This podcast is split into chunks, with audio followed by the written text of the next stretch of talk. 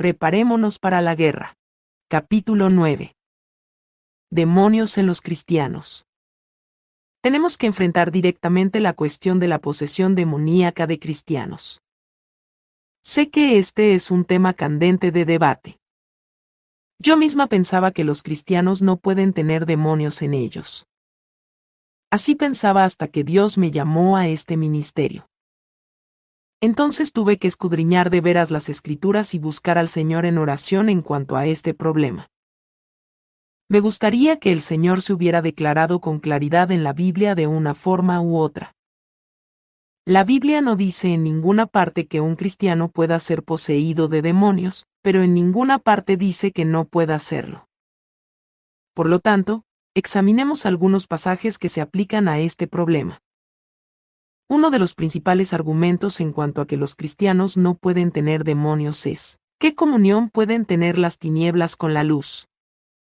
Pero veamos ese versículo en su contexto, no os unáis en yugo desigual con los incrédulos, porque ¿qué compañerismo tiene la justicia con la injusticia? ¿Y qué comunión la luz con las tinieblas? ¿Y qué concordia Cristo con Belial? ¿O qué parte el creyente con el incrédulo? ¿Y qué acuerdo hay entre el templo de Dios y los ídolos? Porque vosotros sois el templo del Dios viviente, como Dios dijo, habitaré y andaré entre ellos, y seré su Dios, y ellos serán mi pueblo. Por lo cual, salid de en medio de ellos, y apartaos, dice el Señor, y no toquéis lo inmundo, y yo os recibiré, y seré para vosotros por Padre, y vosotros me seréis hijos e hijas, dice el Señor Todopoderoso. Segunda de Corintios 6, 14, 18. Este pasaje fue dirigido a los cristianos de Corinto, por lo que es obvio que algunos de ellos ya estaban en yugo desigual. Pablo les dijo que limpiaran sus vidas. Por lo tanto, no creo que este pasaje pueda usarse como prueba de que los cristianos no pueden tener demonios. Todo lo contrario. Muchos cristianos citan también pasajes como, sabemos que todo aquel que ha nacido de Dios, no practica el pecado, pues aquel que fue engendrado por Dios le guarda, y el maligno no le toca. Primera de Juan 5:18. Pero hay un balance en la Biblia, por lo que hay que tomarla como un todo. Este pasaje tenemos que balancearlo con otros como estos, si decimos que no tenemos pecado, nos engañamos a nosotros mismos, y la verdad no está en nosotros. Si confesamos nuestros pecados, Él es fiel y justo para perdonar nuestros pecados. Primera de Juan 1, 9. Hijitos míos, estas cosas os escribo para que no pequéis, y si alguno hubiere pecado, abogado tenemos para con el Padre, a Jesucristo el justo. Primera de Juan 2.1. Lo normal en alguien que de veras ha nacido de nuevo debe ser que no peque. Pero la dura realidad es que mientras estemos con este cuerpo tendremos lucha con nuestra naturaleza pecadora. Pablo lo aclara bien en su formidable declaración a los Corintios, sino que golpeo mi cuerpo, y lo pongo en servidumbre, no sea que habiendo sido heraldo para otros, yo mismo venga a ser eliminado. Primera de Corintios 9:27. Normalmente, el cristiano está cercado para que los demonios no puedan entrar en él, como lo estuvo Job, pero como Juan 5:18 señala, mientras el que ha nacido de Dios se aparte del pecado está protegido del maligno. Eclesiastés es muy sucinto. El que hiciere hoyo caerá en él, y al que aportillare vallado, le morderá la serpiente. Eclesiastés 10:8 Este pasaje muestra claramente que un cristiano puede abrir un boquete en el vallado protector. Lo puede hacer pecando, y se dice bien claramente que cuando lo hace, le morderá la serpiente. En Lucas 10:19. Jesús se refiere a los demonios como serpientes y escorpiones. La fornicación definitivamente es uno de esos pecados que abren boquetes en el vallado. Los demonios son una enfermedad venérea mucho más devastadora que los herpes o el SIDA. Pasan de una persona a la otra durante el coito. El medio más efectivo de reclutamiento del satanismo son las relaciones sexuales. Por eso todos los templos paganos de hoy día y a través de la historia tienen y han tenido prostitutas del templo. Los demonios que durante el coito con un satanista penetran en una persona sin que ésta lo sepa. Luego, influyen en esa persona para que se haga satanista. Huid de la fornicación. Cualquier otro pecado que el hombre cometa, está fuera del cuerpo, más el que fornica contra su propio cuerpo, peca. Glorificad, pues, a Dios en vuestro cuerpo y en vuestro espíritu. Primera de Corintios 6, 18, 20. Para mí, los vallados aportillados o con boquetes son puertas de entrada. He escrito mucho más sobre este tema en el capítulo 10. Tengo que sonreír un poco cuando alguien muy piamente me dice que un cristiano no puede tener demonios, porque es templo del Espíritu Santo y los dos no pueden estar en casa al mismo tiempo. Salomón lo dijo mejor que nadie, pero ¿es verdad que Dios morará sobre la tierra? He aquí que los cielos, los cielos de los cielos, no te pueden contener, cuanto menos esta casa que yo he edificado. Primera de Reyes 8:27 Dios Espíritu Santo es omnipresente. Si es así, ¿cómo pueden los demonios estar en lugar alguno si los dos no pueden estar en el mismo lugar a la vez? Así que, amados, puesto que tenemos tales promesas, limpiémonos de toda contaminación de carne y de espíritu, perfeccionando la santidad en el temor de Dios. Segunda de Corintios 7:1. Esto fue dirigido a los cristianos. ¿Hay palabra que describa mejor a los demonios que inmundicia? Jesucristo nos limpia de todo pecado para que podamos ser coherederos con Él.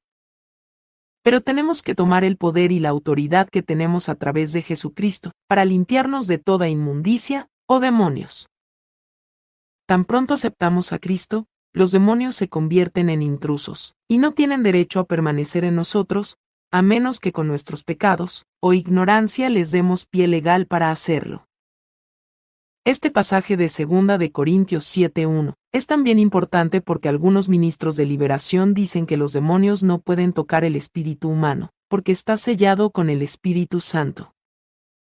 No he hallado pasaje que dé validez a tal creencia. Este pasaje nos muestra que nuestros espíritus sí pueden verse afectados por los demonios, pues si no, no diría que debemos limpiar nuestro espíritu de inmundicia. Elaine había dado pie legal a los demonios para que entraran en ella.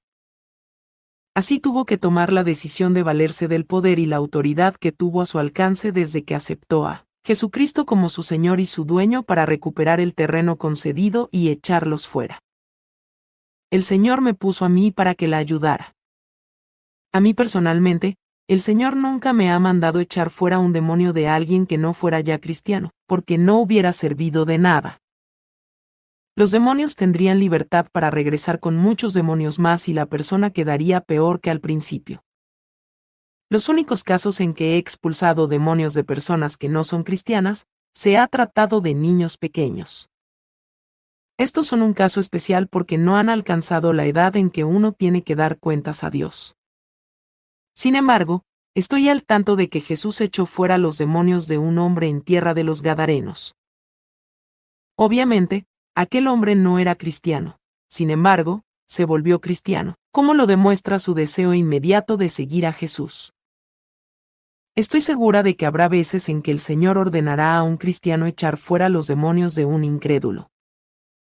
Pero dudo que suceda con regularidad, y con toda seguridad, es preciso que se prosiga con prontitud la labor de llevar a la persona a los pies del Señor, o si no será peor que al principio.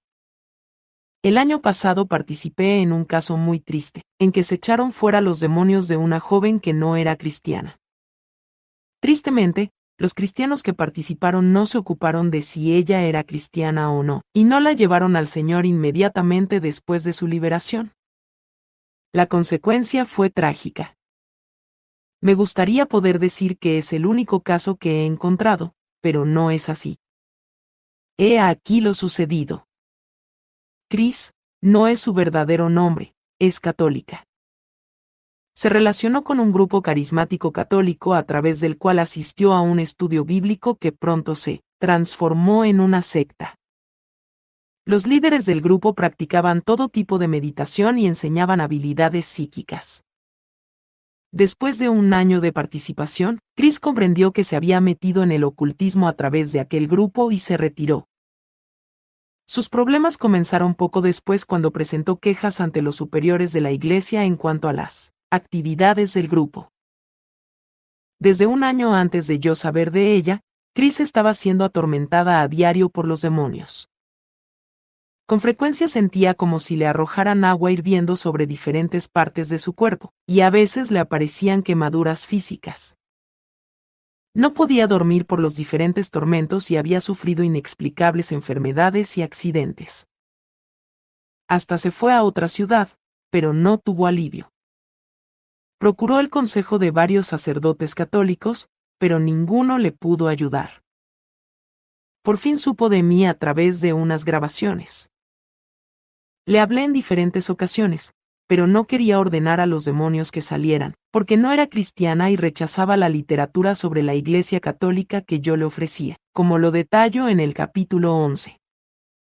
Yo sabía que no iba a poder mantenerse libre de demonios sin primero convertirse en verdadera creyente en Jesucristo, ni iba a poder mantenerse libre mientras permaneciera ligada al sistema católico romano. Pasaron seis meses y de nuevo Chris me buscó. Dos semanas antes de este último contacto, había asistido a una reunión de una iglesia protestante de su zona que practicaba la expulsión de demonios. Pasó al frente después del culto para pedir liberación. Sin averiguar cómo andaban las relaciones de Cris con el Señor, aquella gente ordenó a los demonios que salieran, y así lo hicieron. Cris me contó lo siguiente, Sabía que los demonios habían salido, y sentí un vacío tan terrible dentro de mí que no puedo describirlo. La agonía de aquel vacío era tan horrible como el tormento demoníaco. Sin embargo, dormí aquella noche sin el acostumbrado tormento por primera vez en dos años. Dos días después, debido a aquel gran vacío que sentía, fue a misa y tomó la comunión en la iglesia católica.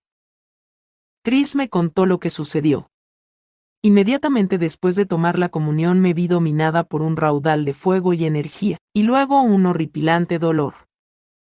Sabía que todos los demonios habían regresado a mí, y habían traído muchos otros.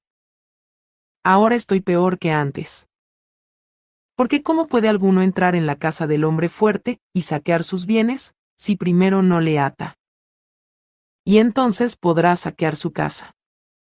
Mateo 12:29 cuando el espíritu inmundo sale del hombre, anda por lugares secos, buscando reposo, y no lo halla. Entonces dice, volveré a mi casa de donde salí, y cuando llega, la haya desocupada, barrida y adornada. Entonces va, y toma consigo otros siete espíritus peores que él, y entrados, moran allí, y el postrer estado de aquel hombre viene a ser peor que el primero. Mateo 12, 45 Después de que lea el capítulo 11 verá por qué los demonios volvieron a Cris cuando fue a misa y tomó la comunión. Además, no tenía el Espíritu Santo en ella porque no era cristiana de verdad. No solo no tenía un valiente, el Espíritu Santo, que mantuviera a raya a los demonios, sino que dio lugar para que regresaran cuando adoró a un falso Cristo, la Eucaristía. Cuanto peor quedó respecto de cómo estaba antes. Es triste que los cristianos que participaron en su liberación no siguieran los principios de Dios y, 1. No interrogaran bien a Cris para saber cómo andaba con el Señor. 2. Ni la interrogaran para saber que era católica practicante y por lo tanto los demonios tenían derecho sobre Cris, para regresar. Este es solo uno de los muchos casos que he visto que terminan en total desastre por echar fuera demonios de personas que no son cristianas. No he vuelto a ver a Chris. Tenía tendencias suicidas la última vez que tuve contacto con ella. A cada rato oro por su salvación. He hallado también que cuando uno se enfrenta a demonios que habitan en un cristiano, uno está en mejor posición para ordenarles que salgan porque son intrusos en territorio santo. No tienen derecho a estar en un cristiano a menos que la persona ande activamente en pecado. He hallado que el orgullo es la principal piedra de tropiezo para que los cristianos estén dispuestos a admitir la posibilidad de que los demonios les aflijan o habiten en ellos. Recordemos que la Escritura afirma claramente que podemos permitir que el templo de Dios, es decir, nosotros mismos, sea contaminado. Si permitimos tal contaminación o pecado en nuestras vidas, entonces ¿por qué deberíamos pensar que Dios nos protegería de la presencia de demonios? Yo sugeriría que nos tomemos muy en serio la exhortación de Pablo en Primera de Corintios. ¿No sabéis que sois templo de Dios, y que el Espíritu de Dios mora en vosotros? Si alguno destruyere el templo de Dios, Dios le destruirá a él, porque el templo de Dios, el cual sois vosotros, santo es. Primera de Corintios 3, 16, 17. Este fue el capítulo 9 de Preparémonos para la guerra. Por favor, síguenos para que escuches el libro completo. Que Dios te bendiga.